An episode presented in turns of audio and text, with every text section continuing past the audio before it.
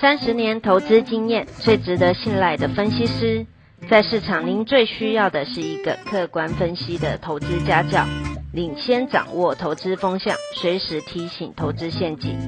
亲爱的粉丝朋友们，一定要记得要按订阅，并且开启小铃铛，才不会漏掉蔡总每一天对盘市精辟的解析哦。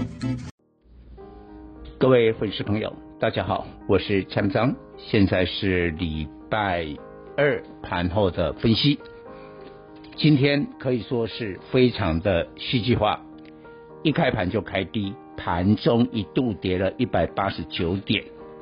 惊险的守住一万七千两百零七点，大家都问，今天好像没有什么重大的利空，虽然昨天礼拜一大盘攻上了季线，照道理要回撤季线，但也不至于这么夸张，盘中跌那么多吧？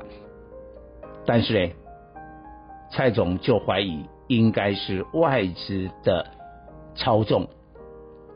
为什么说外资的操纵？因为今天盘后 MSCI 季度的调整，但这个也不是新闻，大家早已经知道。反正台台湾台股呢，已经连续很多季被双降了。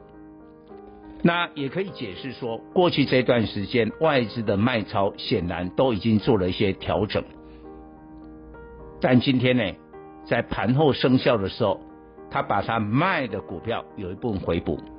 我们看一下今天外资的进出呢？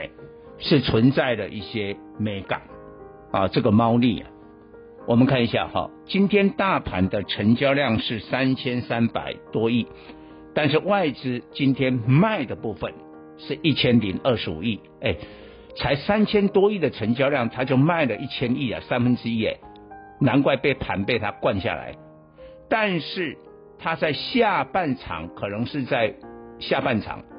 买超买了一千两百六十八亿，所以呢，买卖加减之后，它是整体买超两百四十二亿。但是问题，它卖的部分呢，先卖，这个盘就下来；买的部分呢，后面才买，所以盘翻了上来。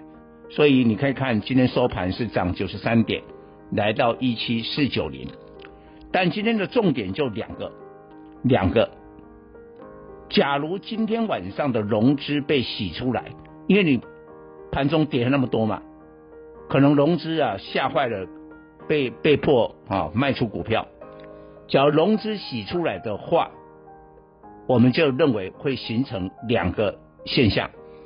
第一个，回撤季线的就盘中呢就完成了。这个叫行进间的换手。第二个，那我们就比较乐观，有把融资洗很多出来的话，未来大盘当然这个是稍微时间再久一点，就有可能重返一万八。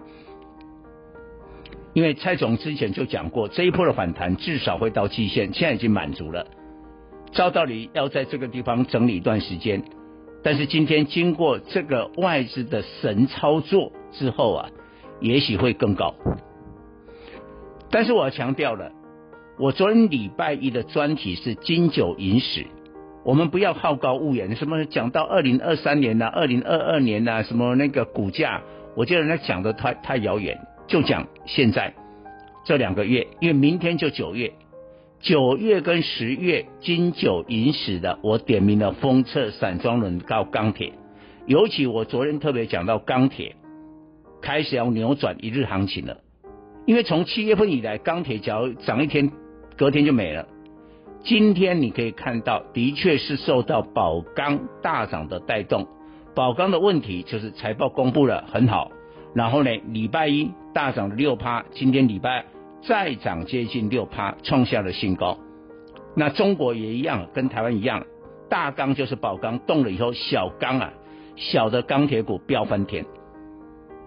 那台湾的大钢就是中钢，中钢今的股价呢出现了突破，收盘已经站上三十八块。你去看中钢的 K 线哦，七月份以来钢铁随着航运的整理，中钢盘中虽然有三十八块以上的价位，但收盘从来没有，今天动了。所以今天的一些小钢有几档非常激情的演出啊，甚至飙到了涨停。但是蔡总不是那么鼓励你把你所有资金都压在小钢，因为小钢就是筹码。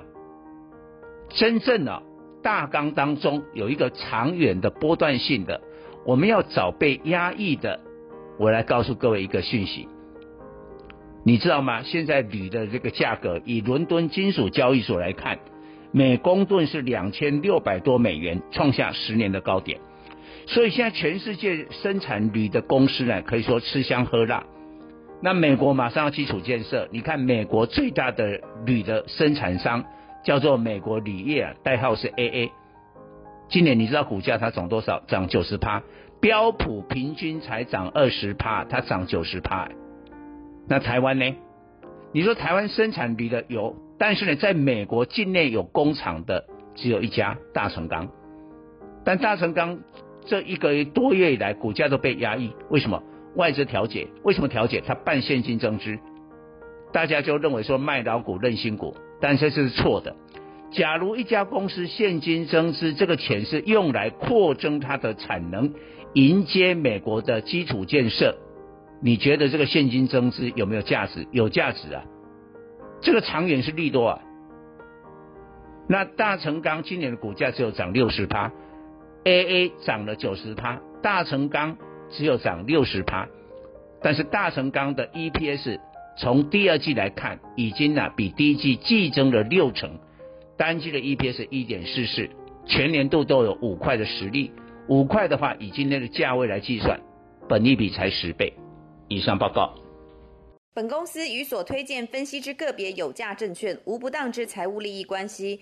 本节目资料仅供参考，投资人应独立判断、审慎评估并自负投资风险。